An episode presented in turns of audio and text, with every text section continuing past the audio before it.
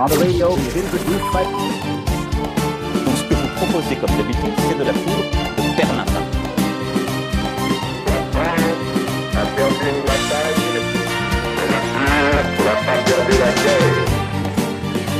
I have a dream. One day, It's one small step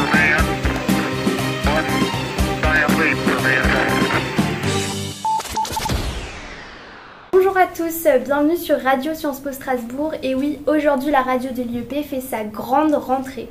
Après quelques temps d'absence, nous voilà enfin de retour avec une équipe de choc.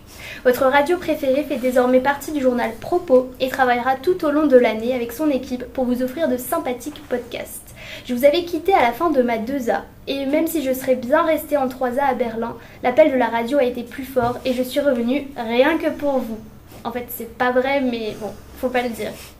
Pour notre première émission de l'année, notre émission de rentrée si je puis dire, je me suis entourée de nouveaux 2A fraîchement arrivés à l'IEP depuis peu, remplis d'idéaux.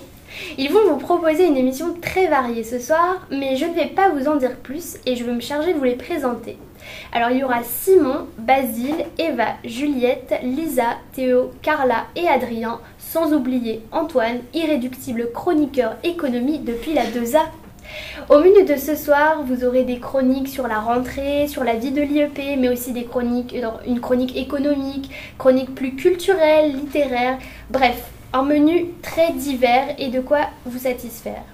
Et donc, euh, puisque je ne vais pas parler toute seule ce soir, je vais vous demander bah, autour de la table, parce que voilà, on est quand même nombreux, bah, comment vous allez et puis est-ce que vous êtes prêts euh, pour cette nouvelle saison? Eh ben bonsoir, ben moi je suis plutôt prêt, oui, pour cette nouvelle saison, malgré euh, la chaleur euh, de cette salle qui, j'espère, va pas contrer notre productivité. Et du coup, c'est moi, Simon, nouveau première année. Euh, bonsoir, bah, moi c'est Antoine pour ceux qui se souviennent de moi, même si ça fait euh, deux ans, mais vous aurez le plaisir de retrouver mes chroniques écho cette année. Bonsoir, Adrien, du coup, première tentative de chronique ici ce soir à la radio de Propos. Je me chargerai du coup euh, de vous présenter euh, un peu, un peu la culture et, et, euh, avec euh, Théo qui vous parlera et se présentera très bientôt. Donc euh, moi c'est Basile et je vais vous faire ma première, ma première chronique sur la vie de l'IEP que vous retrouverez dans chacune des émissions. Euh, moi c'est Théo et comme l'a dit Adrien, euh, ce soir je vais vous parler de, de livres, de deux livres différents et je suis également un, un nouveau première année. Euh, bonsoir, moi c'est Eva. Euh, ce soir, je vais essayer d'apporter un peu de légèreté avec un, une espèce de micro-trottoir qu'on a réalisé avec euh, Juliette et Lisa. Bonsoir, donc moi c'est Juliette. Donc euh, comme l'a dit Eva, je vais vous présenter euh, donc un micro-trottoir et aussi un interview euh, exclusif euh, sur le Way qu'on a concocté euh, avec euh, Lisa. Voilà. Alors salut, moi c'est Carla. Euh, donc euh, ce soir je vais vous présenter euh, des applications euh, pour économiser de l'argent. Mais euh, plus généralement, euh, ma chronique elle va porter sur euh, Internet, les nouvelles technologies, voilà ce genre de choses actuelles. Donc merci beaucoup. Et donc oui je précise que Lisa n'est pas encore là mais qu'elle va pas tarder à nous rejoindre. Donc voilà. Elle se présentera quand elle arrivera. Et avant de débuter je vous rappelle aussi que vous pouvez nous retrouver sur le site internet www.radio.proposcpo.fr mais aussi désormais sur Spotify, iTunes, Pocket Cast et Google Podcast et d'ailleurs on va remercier euh, Dorian qui a fait un gros travail pour le site internet et tous les podcasts. Euh, bah, J'espère que vous êtes prêts. Donc avant de débuter, euh, parce que le stress est peut-être là, on va juste écouter un petit extrait de The Boys Are Killing Me de Pond. On va se retrouver juste après pour la première chronique de cette nouvelle saison de la radio. In 1996 in West Australia, I wonder why you were lying on the street. I another accident inflicted on an innocent child in home while I was on the seesaw. I was in the garden reading Papillon, telling myself real people couldn't be so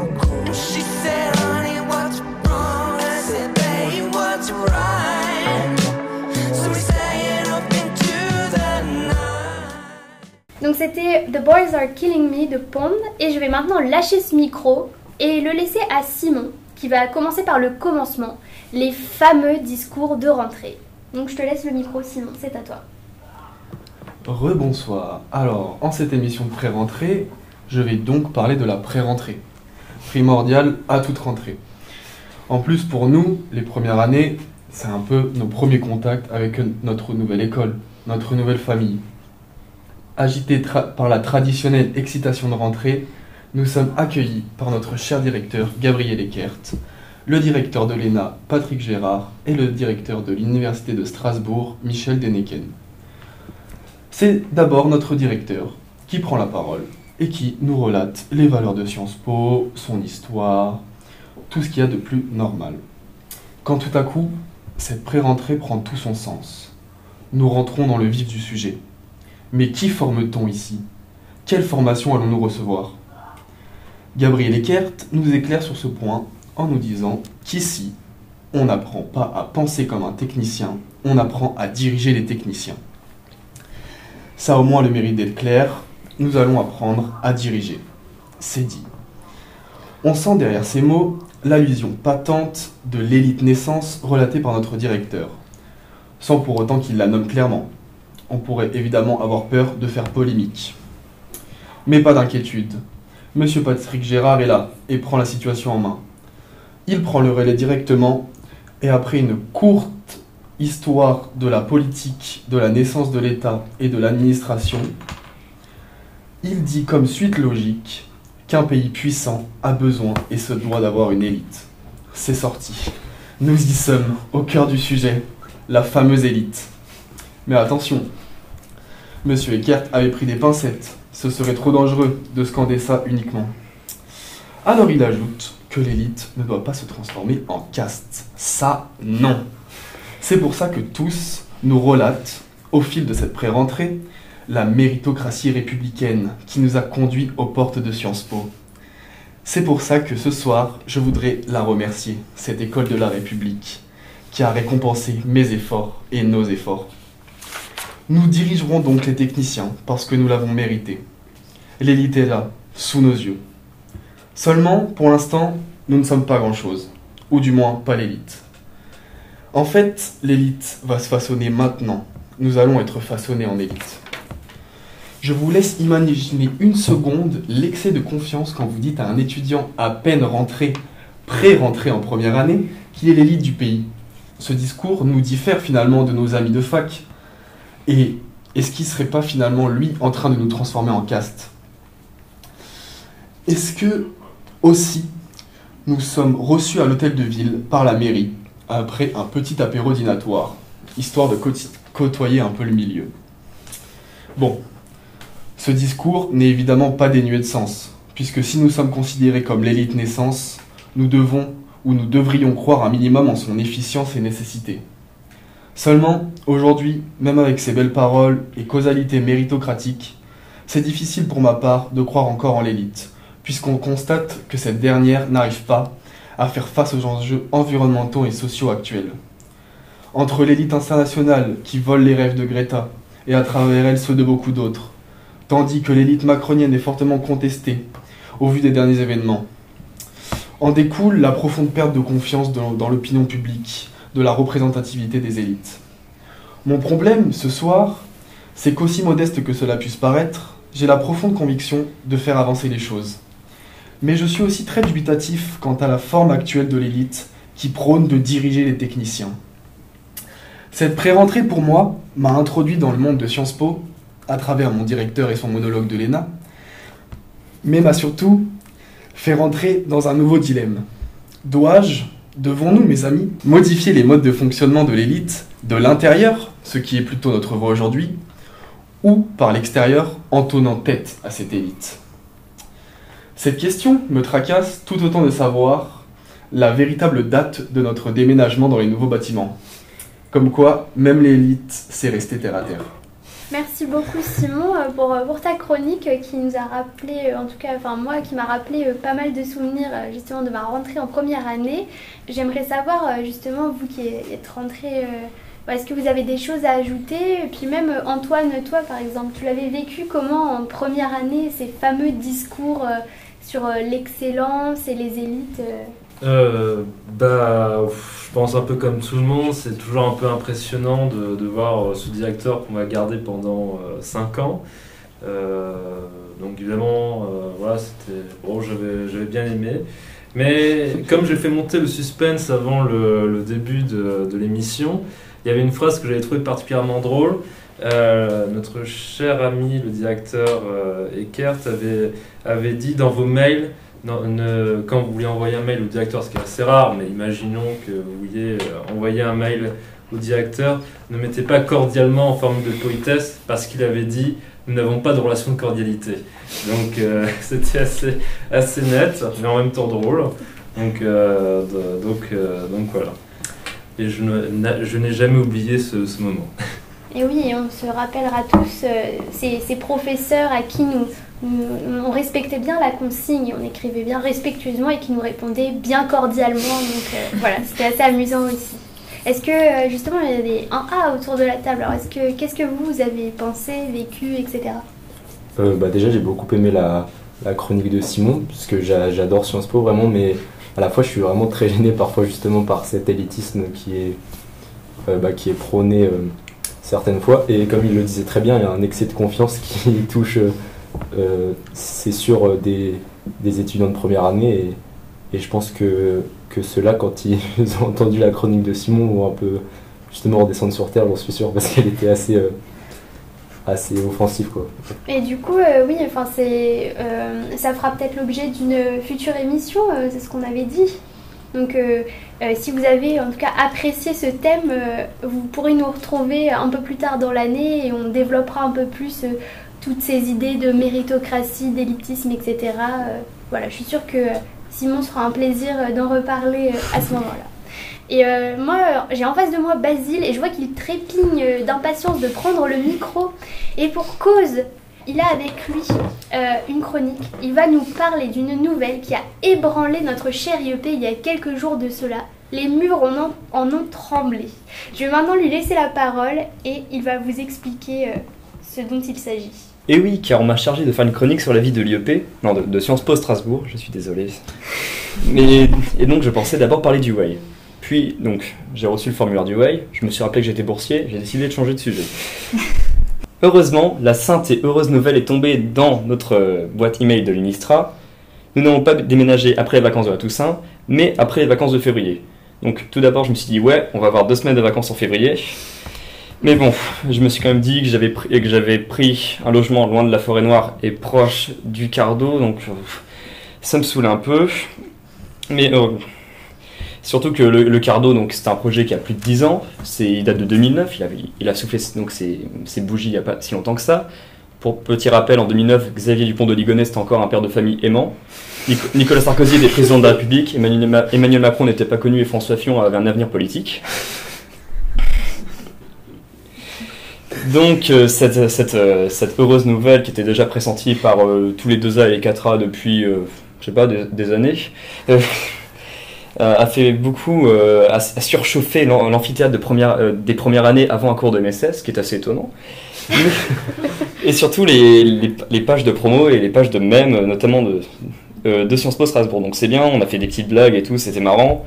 Ça n'a pas trop fait rire Monsieur Eckert, mais ça- il nous a notamment euh, fait une, une petite conférence aux premières années, aux deuxième année, aux quatrième année, mais pas aux cinquième année, qui ont dû aller dans chacun dans des groupes. Il a attaqué les théories du complot, qui visaient notamment l'administration, cet organe tentaculaire qui peut nous faire rater notre scolarité et déplacer et retarder un déménagement.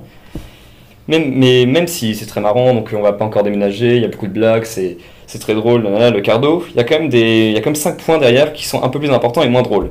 Donc déjà, donc pourquoi est-ce que le, le cardo est si important? Déjà parce que le bâtiment est beau, bon, l'ensemble Saint-Georges est sympathique, mais c'est un peu vétus, quoi. C'est Sciences Po là depuis plus de 30 ans, et quand on voit ce qui se fait ailleurs, euh, on peut se dire, ouais, on est un peu mis, mis sur le côté, quoi. Alors que, le, alors que le cardo, il y aura des arbres sur la terrasse, des choses comme ça, et, moi, ça, ça me remplit de joie rien d'y penser. Puis euh, aussi, il y a beaucoup d'argent qui est en jeu. hein. Je n'ai pas les sommes euh, exactes, mais c'est plus de 70 millions d'euros, 70 hein, pour les Wallons et les Romans qui nous écoutent. Donc j'ai compté, ça fait environ 2,5 millions de livres d'introduction à la microéconomie moderne. aussi, il y, a une- il y a un peu une part du, il y a un peu une part du prestige de Sciences Po Strasbourg qui est un peu en jeu, car euh, réussir à donc emménager dans le Cardo en, en des semaines de vacances pourrait montrer que oui, Sciences Po Strasbourg sait s'organiser administrativement, peut faire un déménagement, qu'ils ont, qu'ils en ont les bras. Il y a aussi une, grosse volonté d'expansion de Sciences Po Strasbourg. Donc 2009, c'était le début du concours commun. Et donc depuis 2009, Sciences Po Strasbourg, c'est comme le meilleur IEP, mais euh, il, faut- comment dire? Sciences Po Lille Sciences Po Lyon nous sont un peu passés devant. Mais non, mais par exemple, Sciences Po Lille a réussi à confirmer sa place de grand IEP de province en déménageant. Sciences Po Lyon a ouvert le campus de Saint-Etienne.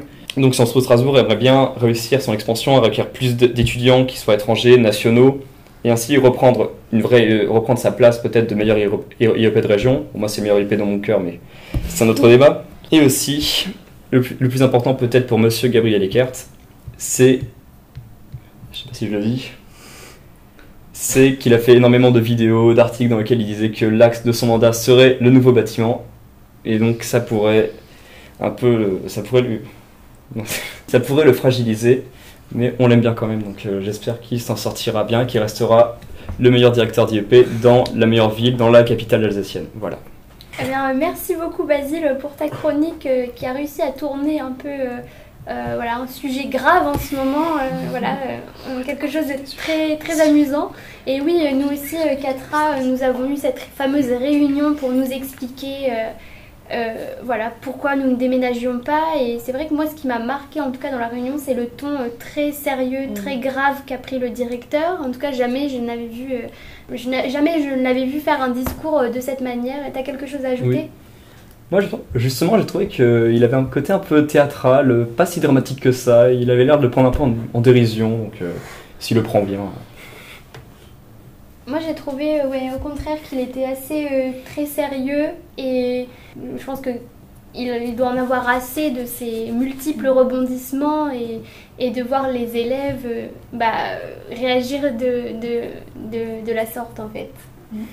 Est-ce que enfin, vous avez... Alors je sais pas, vous par exemple, en arrivant à Sciences Po, euh, est-ce que vous êtes dit, waouh, super bâtiment, parce que vous, vous deviez emménager déjà à la rentrée de septembre. Enfin, quelle a été votre réaction en découvrant l'ensemble Saint-Georges en fait? Alors, euh, moi, il faut savoir que je suis arrivé du coup en juillet.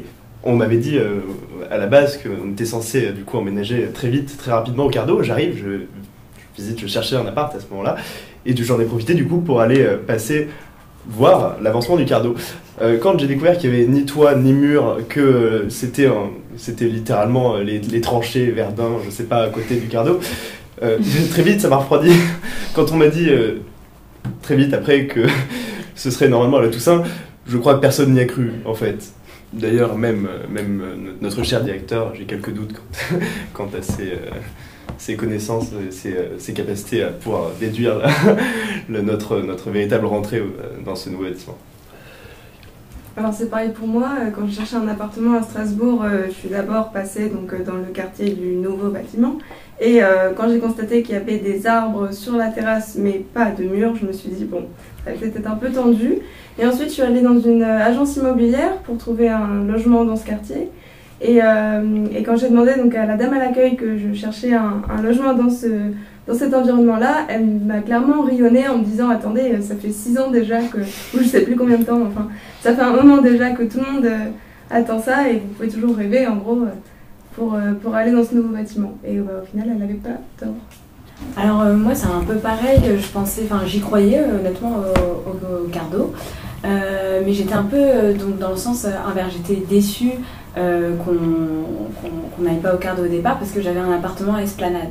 Donc euh, du coup euh, je m'étais dit l'appartement à Esplanade, c'est tout pourri, je vais être loin, etc. du centre-ville, en plus ça me coûte cher. Et donc après je m'y suis fait, je me suis mis dans la tête qu'on aura un, magnifique bâtiment tout neuf parce que j'étais un peu déçue quand je suis arrivée donc, à l'ensemble Saint-Georges. je me suis dit ok c'est ça Sciences Po.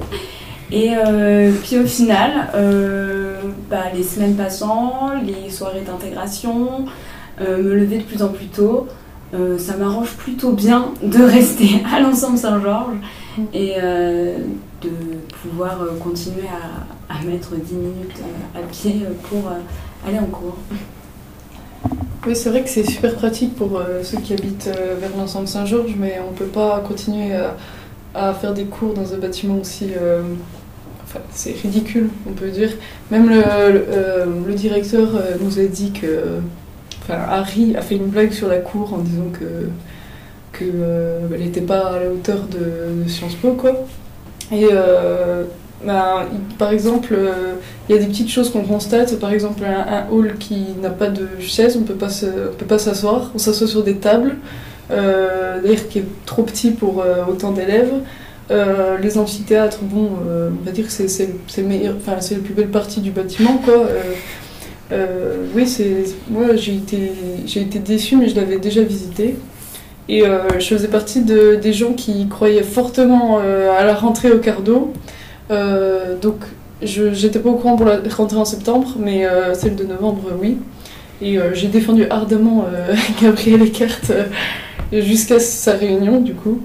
Et euh, bah, je regrette pour lui parce que, je sais pas, moi j'ai eu des rumeurs comme quoi il allait démissionner, enfin il allait euh, partir. euh, non, c'est faux. Bah, en fait, euh, si, si je vais permettre enfin, quelques précisions par rapport à la réunion qu'il nous a faite, en tout cas au 4A, déjà il a précisé qu'il s'était vraiment fié en fait à ce que euh, toute la direction des travaux, ce que l'Eurométropole lui, lui avait dit.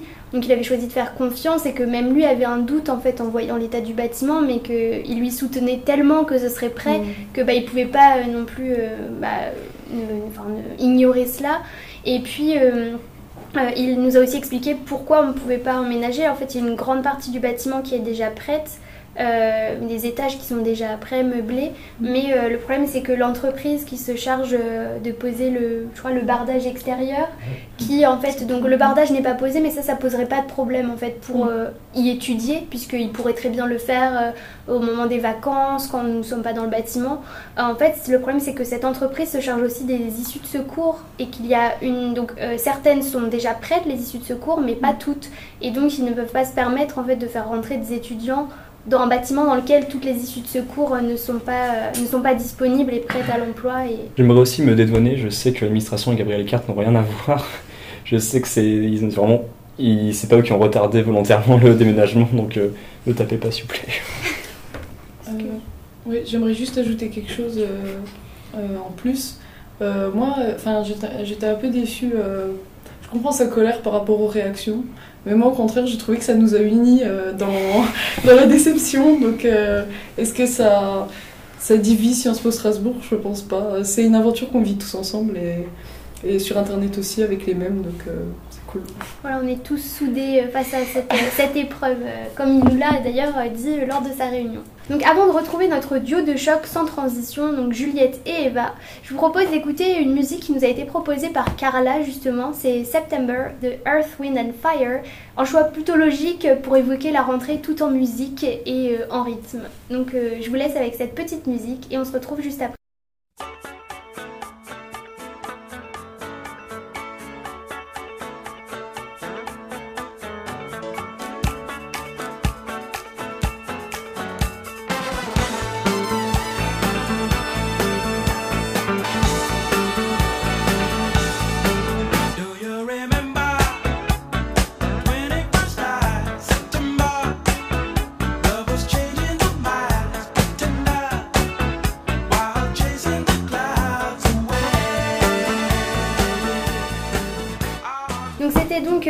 Wind and Fire euh, et September qui nous avait été proposé par Carla. Et donc là c'était la grosse ambiance dans la salle, tout le monde dansait sur ce tube disco. Voilà, je n'en dirai pas plus. Maintenant je vais laisser la parole donc à Juliette et Eva qui nous ont fait un micro-trottoir sur les nouveaux arrivants en Alsace. Alors est-ce que vous pouvez nous en dire un peu plus? Eh ben oui, en fait, euh, comme chaque année, de nouveaux élèves ont fait leur rentrée à Sciences Po Strasbourg, mais euh, cet IEP possède une spécificité que les autres n'ont pas, il est en Alsace. Alors comment s'acclimater à cette nouvelle région quand on vient, euh, pour citer Madame Romer, de la France intérieure, c'est-à-dire celle qui se trouve quelque part entre la Bretagne et l'Alsace? Le questionnaire que, vous- que nous vous proposons ne suit évidemment pas la plus rigoureuse des méthodologies des, des sciences sociales, mais euh, s'appuie tout de même sur un échantillon à peu près représentatif des premières années immigrées dans cette région. Peut-être une ville euh, de gros soifards, mais quand même une ville euh, super sympa. Je pensais que les gens seraient sympas, mais en fait non. Enfin, ils- Non mais je veux dire les gens dans la rue et tout, je pensais qu'ils seraient beaucoup plus enfin à l'allemande quoi, enfin respectueux et tout mais euh, en fait non, pas du tout. On reste français. Je pensais euh, bah, qu'en Alsace on mangeait que de la choucroute, que ça parlait vraiment alsacien dans la rue, etc. Mais en fait bah pas du tout. Je parlais pratiquement que alsacien. Je m'attendais à ne pas comprendre euh, ce qui se passait dans les rues. Je pensais que tous les Alsaciens avaient un accent énorme, parce que j'avais plein de potes qui les avaient imités. Euh, je m'attendais, euh, je sais pas, à voir des bretzels partout. Bah ça c'est le cas, du coup c'est pas vraiment un préjugé, enfin c'est la vérité. Et après, euh, je m'attendais à un truc euh, d'assez développé, puisque c'est bah, à cause de son passé allemand et l'Allemagne est plus, plus développée à pas mal de niveaux par rapport à la France. Et je suis pas déçue. Bah, que c'était un peu la campagne et en mode c'était très isolé. Mais euh, on, on m'avait aussi dit que c'était euh, que c'était une ville euh, très sympa dans le sens où euh, c'était très cosmopolite et tout. Euh, je pensais que c'était assez fermé et que ça faisait un peu sectaire, enfin que tout le monde se connaissait entre eux et que euh, pas beaucoup d'étrangers installés. Je pensais que c'était tous des bons fachos, euh, tous indépendantistes, tous euh, niquent la France, on est tout seul, on fait ce qu'on veut, euh, on emmerde l'État. Et au final, non, c'est des gens qui ont la main sur le cœur. Euh, sur la bouffe, ouais, je pensais que c'était choucroute et tout, vraiment les gros clichés. Et euh, bah, au final, pas du tout quoi. Donc, euh, Des alcooliques aussi, je pensais que c'était des bons alcooliques. Et ça, c'est confirmé et ça fait plaisir. Pour l'alcool, c'est donc confirmé. Et pour le reste, quelles sont les impressions et les premières expériences strasbourgeoises de nos Français de l'intérieur? Faut pas faire chier les vélos, ça c'est clair. Ça j'étais un peu surprise. Euh, je pense comme tout le monde on a failli mourir dix fois dans un accident de vélo parce que les vélos ils font vraiment n'importe quoi. C'est très joli. Tout semble être un peu euh, œuvre d'art ou quoi que ce soit. Et même historiquement, c'est super imprégné. En plus, c'est petit, tout se fait à pied ou à vélo. C'est vachement cool. C'est tellement cosmopolite. Il y a tellement d'étrangers et de touristes euh, tout le temps que, bah, comme je disais, c'est pas l'alsacien qu'on entend dans les rues, c'est euh, de l'espagnol, de l'italien, euh, de l'allemand, beaucoup d'allemand. Et au niveau de l'accueil, les Alsaciens sont très chaleureux, j'ai trouvé. Et c'est facile de prendre contact avec les gens dans la rue. Il y a de la bonne humeur ambiante, c'est sympa. J'ai hâte de découvrir la suite. Mais, mais, mais tout de même, certains se languissent de leur contrée natale. Alors moi je suis normande. Ce qui me manque c'est euh, le côté campagne et euh, le fromage aussi. Parce qu'ici le Munster euh, n'arrive pas au même niveau que le camembert, on peut se le dire. Moi, je viens de Lille. C'est surtout euh, les rues pleines de bars qui me manquent. Parce qu'à Lille, c'est vraiment une spécificité où il y a genre deux grandes rues et que des bars et c'est trop cool. C'est une ambiance qu'on retrouve rarement dans les grandes villes. Strasbourg, ça se rapproche, mais c'est quand même plus calme. Bah la famille, euh, mais surtout par rapport à chez moi, le soleil. Ah, le soleil, il fait trop froid ici, c'est horrible.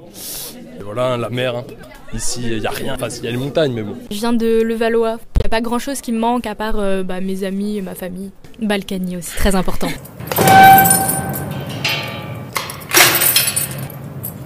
Alors après ces quelques semaines passées en Alsace, on a voulu tester la capacité d'intégration des nouveaux pipeaux. Donc pour ce faire, on leur a fait passer un quiz des plus coriaces, interrogation de vocabulaire, c'est parti. Windstube, un Schnupper, un Spätzle, un Riesling, un Schluck, un Schmutz, au plat. Ça veut dire quoi? Euh...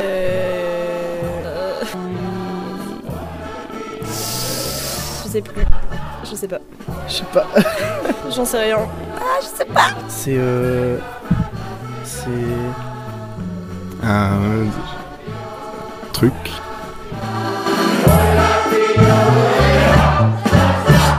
Hop là. Hop là.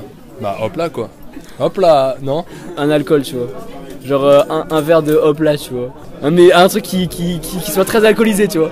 Ça, je peux avoir un hop là, s'il vous plaît. Hop là, ben, saute dans la piscine.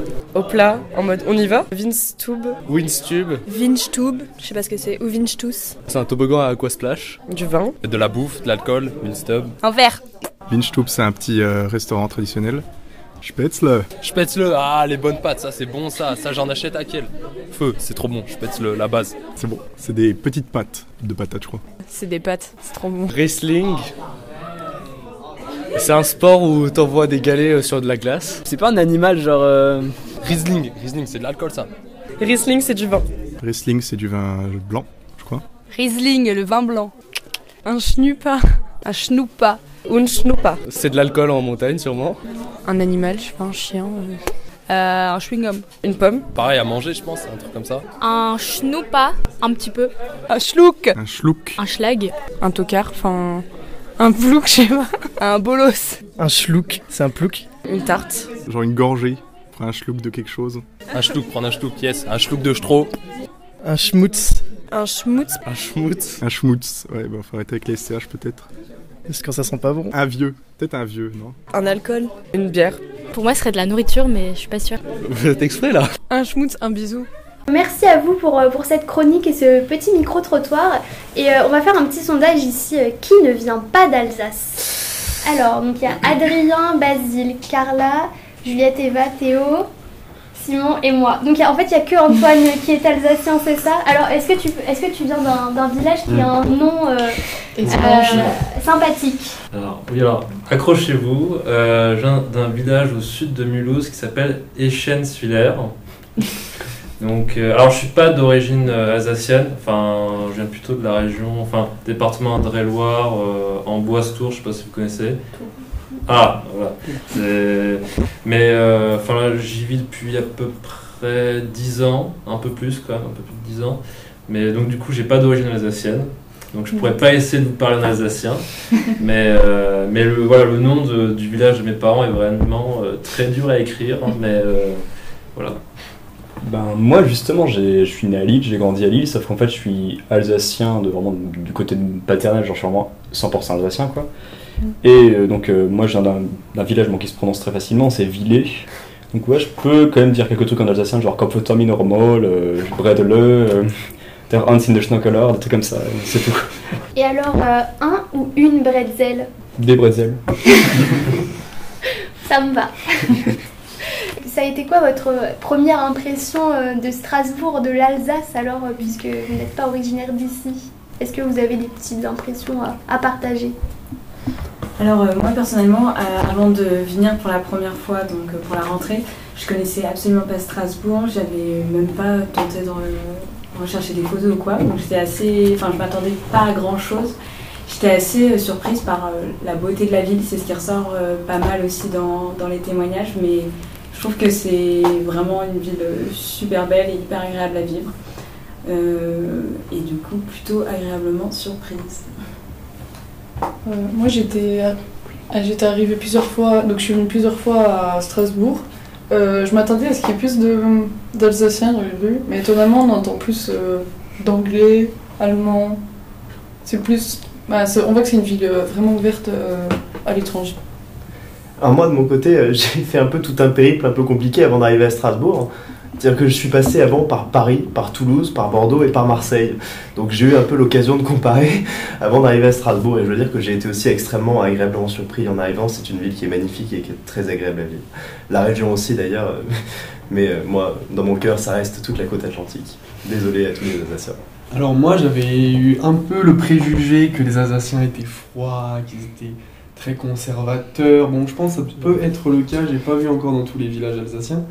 Mais en tout cas moi j'ai été vachement étonné par, euh, par le- le- les sourires en fait des Alsaciens. C'est-à-dire que les gens ici, ils te, ils te, ils sourissent en fait. Et ça, ça, change beaucoup de choses. Eh bien, en tout cas, euh, moi je vais dire que euh, j'étais un peu triste de quitter ma destination de troisième année. Euh, mais j'étais quand même contente de retrouver, euh, de retrouver Strasbourg. Et puisqu'on parle de ma destination de troisième année, qui était l'Allemagne, je crois qu'on a une transition qui est parfaite, puisque c'est euh, ce dont va nous parler Antoine à l'instant. Alors aujourd'hui, pour changer, je vais parler de German bashing et non pas de French bashing. Alors je pensais pas un jour faire une chronique sur le German bashing, mais voyez-vous, tout arrive. Alors je vais commencer avec une citation de Nicolas Machiavel, qui, euh, comme vous savez, était diplomate euh, de Florence et avait été bien sûr envoyé en Allemagne au début du XVIe siècle. Et alors euh, je cite, alors, alors évidemment il avait écrit des rapports qu'il avait envoyés à Florence. Et dans ces rapports, il y avait des phrases particulièrement éclairantes, toujours vraies, cinq siècles plus tard. Je cite Ce qui les rend riches, c'est en grande partie qu'ils vivent comme des pauvres. Il en résulte de ce comportement qu'ils ne sortent pas d'argent de leur pays, puisqu'ils se satisfont de ce qu'ils produisent. Et dans leur pays entre constamment l'argent apporté par ceux qui veulent bien de leurs articles, dont ils inondent pratiquement toute l'Italie. En salaire et autres choses, ils dépensent peu, si bien que chaque commune se retrouve riche en argent public. Ça vous rappelle rien bah, C'est l'Allemagne du début du XVIe siècle, et c'est à peu près toujours vrai cinq siècles plus tard. C'est assez fascinant parce qu'on peut se dire qu'il y a une sorte de continuité comportementale euh, après cinq siècles. C'est vraiment, euh, vraiment impressionnant. Euh, et finalement, ce modèle de l'austérité qui a perduré a été loué pendant des années. On a même parlé de décennies dorées. La crise de 2008 n'a pas tellement touché l'Allemagne, bien au contraire. Aujourd'hui, ça a l'air de changer. Parce qu'au deuxième trimestre 2019, les chiffres du PIB sont tombés et l'Allemagne était en récession.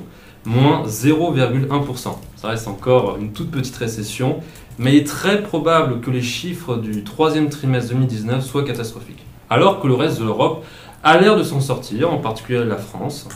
Et donc, comment expliquer euh, la, chute de ce modèle en quelque sorte? Eh ben, c'est son point fort, les exportations qui euh, lui font euh, défaut aujourd'hui. Vous savez, l'Allemagne est un pays très dépendant des exportations, c'est 38% de son PIB, alors que pour les États-Unis, c'est seulement 12%. Donc vous voyez un peu, euh, quand on parle de l'Allemagne, on dit en anglais, c'est euh, export-driven economy. Donc c'est vraiment une économie qui est tournée euh, vers les exportations. Et ces exportations ont chuté de 8% en un an. Donc vous voyez, c'est vraiment euh, considérable. Alors comment vous expliquer? Bah, Tout simplement, bah, l'économie chinoise ralentit, même l'économie mondiale ralentit, et puis il y a le protectionnisme qui a été lancé avec les guerres commerciales de Donald Trump, qui n'a cessé au cours de sa campagne de critiquer la présence de luxueuses voitures euh, de luxe allemandes à Manhattan. Donc forcément tout ça bah, joue euh, contre le modèle allemand. Et finalement, on pourrait faire une petite comparaison. euh, je ne sais pas si vous vous rappelez, mais l'été dernier, Angela Merkel avait euh, tremblé au soleil. On a tous vu ces, ces images, je pense. Finalement, on pourrait dire euh, la chancelière Angela Merkel tremble à l'image de l'Allemagne. Et alors, la solution qu'on pourrait donner à l'Allemagne, c'est de faire une relance budgétaire. C'est Généralement, euh, ce qu'on préconise. Sauf que, comme je vous l'ai dit avec, euh, avec Machiavel, il y a une très longue tradition d'austérité. Euh, le, fa- le fameux Schwarzenegger, qui est à peu près l'équivalent allemand de l'orthodoxie budgétaire. L'Allemagne avait un excédent de 60 milliards d'euros en 2018. La France avait exactement l'inverse en déficit. Je ne sais pas si vous voyez un peu la différence. Donc vous avez, une marge budgétaire absolument considérable. Là, vous pouvez carrément euh, aller avalanche de billets. Et euh, du coup, on a parlé, enfin, du coup, euh, plusieurs Allemands ont, ont demandé au gouvernement allemand de lancer euh, une relance. Le ministre allemand des Finances, Olaf Scholz, a balayé net cette proposition qu'il trouve bien saugrenue. Je cite Nous pouvons accomplir la mission à laquelle nous nous consacrons sans dette supplémentaire. Donc vous voyez, même si le, le, voilà, le, PIB est en train de se casser la gueule, non, on maintient euh, l'orthodoxie budgétaire alors qu'il suffirait de, relancer euh, l'économie euh, par la dépense publique pour, pour relancer l'économie. Et donc ça, c'est le, problème à court terme, mais également un problème à long terme. Si on prend de la hauteur, c'est évidemment le vieillissement de l'Allemagne, qui est un peu aussi une conséquence du manque d'investissement. Et forcément, quand vous avez un pays qui vieillit, vous avez de plus en plus de retraités et aussi de pré-retraités. Et qu'est-ce que font évidemment les pré-retraités? Eh ben, ils veulent euh, économiser, épargner pour se, préparer aux mauvais jours. Et donc forcément, ça crée une immense masse d'épargne. Et comme l'Allemagne euh, investit peu dans son propre pays, toute cette épargne sort du pays, donc est investie dans le monde entier, aux États-Unis, en Chine, un peu partout. Euh, ce qui fait que l'Allemagne est le deuxième créancier de la planète après le Japon. Alors que par exemple la France est un pays débiteur, hein, débiteur, l'Allemagne c'est un créancier immense. Alors on pourrait se dire c'est génial quand vous êtes créancier, c'est les autres qui vous doivent de l'argent. Et en plus vous touchez des intérêts, vous touchez des dividendes, c'est génial. Sauf que il y a un problème dans tout ça, c'est que finalement vous financez la croissance économique de vos débiteurs au détriment de votre propre croissance. Donc vous voyez, c'est un problème euh, important. Si vous voulez, l'Allemagne, toute sa croissance, elle investit à l'étranger finalement, au détriment de sa propre croissance. Et euh, figurez-vous que la France est à peu près dans la même situation au début du siècle dernier. Au début, donc à, la belle époque, la France avait une démographie stagnante, comme vous savez, et euh, la France était à l'époque le deuxième créancier de la planète. On investissait beaucoup à l'étranger, en Russie, etc. Et Alfred Sauvy avait dit euh, de la France, je cite, Et c'est ainsi que n'ayant pas voulu élever d'enfants, les Français ont aidé les autres à élever les leurs. Donc vous voyez, c'est assez, assez brutal, mais c'est malheureusement vrai. Donc finalement, pour, euh, pour conclure, je dirais que l'Allemagne a des, des capacités considérables d'investissement. Euh, elle a 60 milliards d'excédents budgétaires et elle pourrait euh, l'utiliser pour investir, relancer son économie, surtout que c'est le seul pays qui a des marges budgétaires en Europe. Et d'ailleurs, ça n'oblige pas notamment à en prêter beaucoup d'argent, il suffit juste de réduire cet excédent. En somme, pour reprendre l'expression de l'illustre penseur florentin Machiavel, les Allemands doivent cesser de vivre comme des pauvres pour apprendre à vivre comme des riches. Merci beaucoup Antoine pour, pour ta chronique sur l'Allemagne. Et euh, si je peux me permettre moi cette remarque, euh, tout en ayant été en Allemagne en fait j'ai pas l'impression d'en avoir... euh, euh, Enfin certes ça a été un, on en a entendu un petit peu parler dans les journaux etc mais par exemple j'ai pas trouvé que ça avait été quelque chose qui avait été euh, relayé tant que ça en fait peut-être que euh, ça a été plus euh, euh, été relayé en France, en tout cas peut-être que ça a eu un impact médiatique un peu plus fort en France parce qu'on on voit souvent l'Allemagne en tout cas comme un modèle qu'on devrait suivre. Et si je peux me permettre aussi de préciser, c'est que tu as écrit un article dans Propos à ce sujet, c'est ça? C'est incroyable, j'ai- oublié de, de me vendre. C'est euh, effectivement, en fait, cette, cette chronique se base sur un article que j'ai publié récemment dans, dans Propos. Donc, euh, donc vous pouvez le retrouver facilement sur le site de, sur le site de Propos. euh, vous pouvez le retrouver facilement. Euh, Donc évidemment, là dans la chronique, j'ai essayé de réduire un peu. J'espère que j'ai pas été trop long. Mais vous avez beaucoup de chiffres dans l'article. euh, donc voilà. Mais j'ai essayé de ne pas faire trop compliqué pour que ça reste pédagogique. Et donc on pourra retrouver ton article sur le site de Propos qui est mag.proposcpo.fr. Est-ce que vous avez des remarques par rapport à, à l'économie euh, en, Allema- en Allemagne par exemple? Moi, j'ai une, remarque. Est-ce que, par exemple, Merkel ne fait, euh, le gouvernement allemand dans son ensemble ne ferait pas des réformes parce que la coalition au pouvoir est fragile et donc il ne pourrait pas Mhm. trouver de majorité sur euh, certains textes, il n'y aurait pas d'entente entre le SPD et, et l'Union, donc... euh, Alors, effectivement, on pourrait, euh, effectivement la, la coalition avec le, alors, le SPD pourrait sembler plus favorable à un plan de relance. Alors après, on reste en Allemagne, donc c'est pas non plus euh, des socialistes à la française. Euh, mais le, problème d'Angela Merkel, c'est que euh, forcément le CDU et la CSU, donc la, CSU, pour ceux qui ne connaissent pas, c'est la partie de la, CDU en Bavière, qui est un peu plus à droite, beaucoup plus orthodoxe, si je puis dire, est vraiment très réticente. C'est-à-dire qu'il ne faut vraiment pas, même pas en entendre parler. Alors, euh, Angela Merkel n'est pas totalement euh, bornée. Euh, Il y a quand même des plans qui se préparent, peut-être pour faire un plan. Alors, ils ont surtout parlé peut-être d'un plan de relance, mais tourné vers l'écologie. Donc, ce serait une réponse intelligente. Mais ça reste encore dans les cartons et c'est pas encore voté. Comme vous savez, on parle quand même de parlementarisme en Allemagne, donc c'est, on va voir. Mais peut-être, en tout cas, je le souhaite. Je souhaite vraiment que si c'est un plan de relance par l'écologie, tant mieux. Mais vraiment, je le souhaite. Et puis euh, si, euh, si je peux ajouter aussi le, petit souci en Allemagne, en tout cas qui va se poser, c'est euh, bah, qu'est-ce qui va se passer après Angela Merkel? Et ça c'est vraiment quelque chose que là pour le coup on entendait très souvent dans tous les journaux et, et voilà, est-ce que... Enfin, comment ça va se passer? Et, l'après Angela Merkel, puisque Annegret Kramp-Karrenbauer, qui, qui lui succède à la tête de la CDU, en fait, est beaucoup moins populaire et, plus clivante en tout cas au, sein, de, au sein du parti.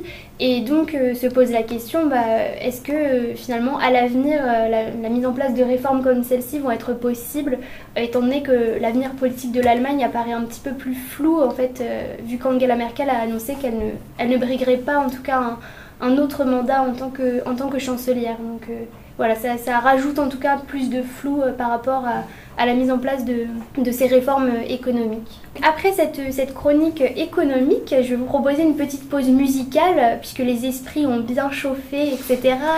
Et, et ça vous a rappelé vos cours d'économie. Sur une suggestion donc d'Eva et Juliette, on va écouter une musique d'Isia, qui va bientôt venir jouer euh, son nouvel album à Strasbourg. Et euh, on va vous proposer maintenant d'écouter euh, l'extrait Chevauché, qui est en duo avec Jan Haddad.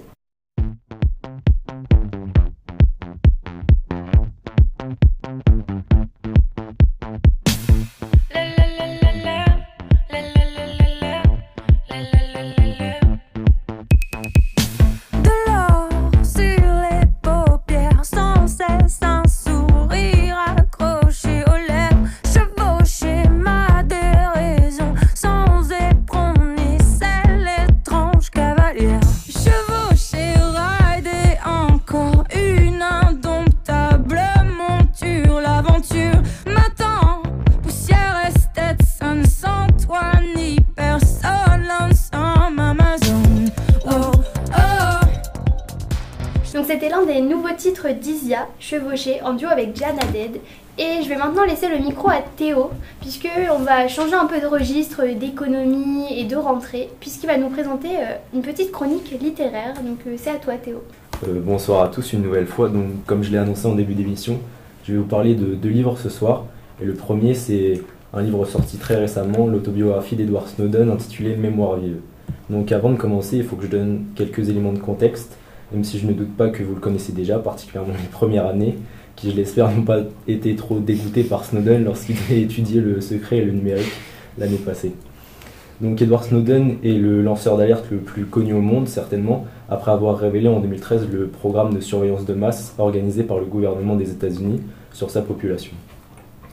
Euh, paru le 19 septembre, l'autobiographie d'Edward Snowden retrace le parcours qu'il a mené à ces révélations.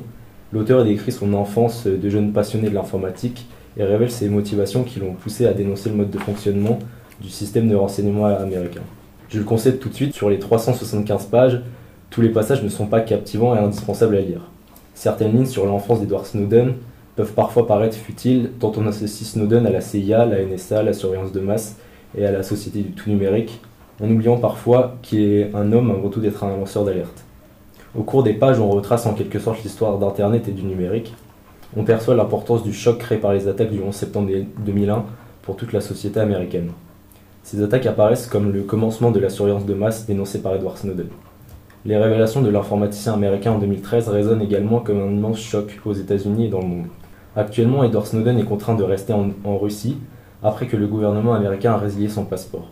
Le sort de Snowden est sujet à des débats aujourd'hui quant à la question de l'accueillir ou non.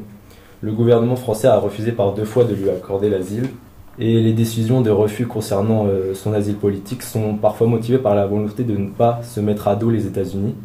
Cela ressemble un petit peu au contexte de guerre froide, et comme durant cette période, c'est la Russie qui va à l'encontre de cet alignement.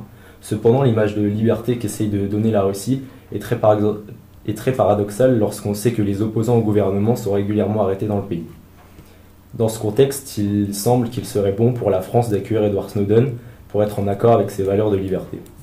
Le livre d'Edward Snowden, Mémoire vive, est donc disponible en librairie et est passionnant car il rend compte de la sincérité d'un homme qui a trahi le renseignement américain justement par fidélité à son pays. Merci beaucoup Théo pour ta chronique. Euh, bah, je veux dire que moi ça m'a plutôt donné envie de, de me plonger dans le livre. Est-ce que tu avais vu euh, le film Euh, Il y a eu un film, il me semble, qui est sorti en 2016 euh, sur Snowden. Est-ce que tu l'avais vu ou est-ce que. Euh, alors euh, j'en ai entendu parler mais je dois l'avouer que je ne l'ai pas vu.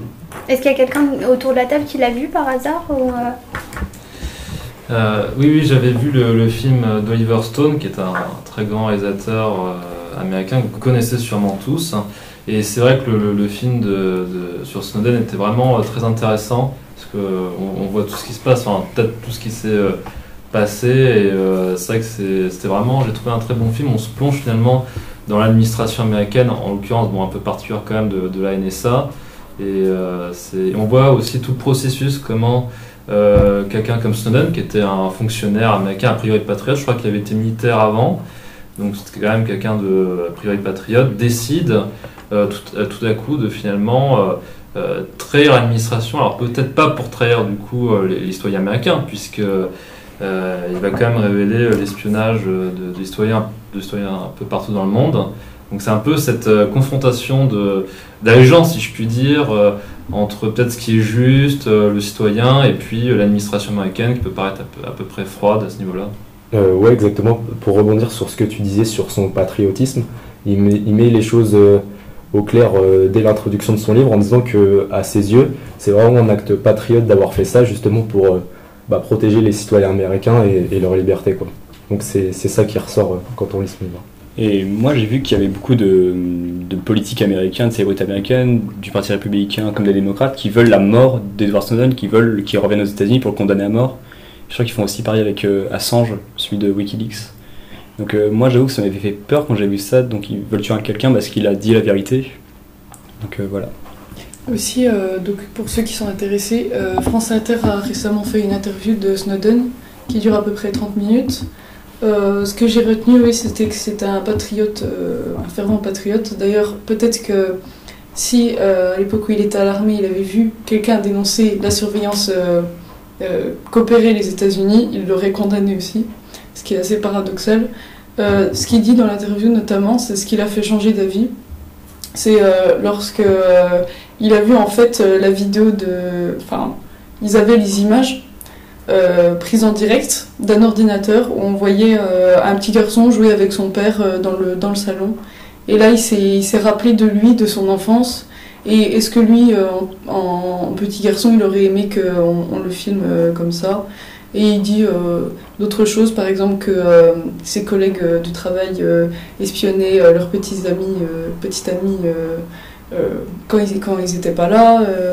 voilà, donc il a eu une réelle prise de conscience dans ce travail et c'est très respectable. Et euh, donc je tiens à préciser qu'on te retrouvera euh, dans la deuxième partie de l'émission pour une autre chronique littéraire. Et euh, donc tu, vas, tu vas mettre un petit coup à nos budgets livres peut-être du coup aujourd'hui. Je vous remercie beaucoup à vous d'avoir participé à la première partie de l'émission. En effet, vous allez pouvoir nous retrouver dans la deuxième partie qui va très vite arriver. Je vous remercie à tous pour votre écoute. Et je vous dis à bientôt dans Radio Sciences Po Strasbourg. N'hésitez surtout pas à aller faire un tour sur notre site pour retrouver cette émission, les prochaines et même les anciennes. Et puis vous pouvez nous retrouver sur les plateformes de podcast. Et euh, donc je tiens à remercier bah, tous les premières années, puis euh, Antoine qui euh, ont fait bah, leur première chronique avec nous ce soir. Et je vous dis à très bientôt dans la seconde partie de l'émission. Merci à tous.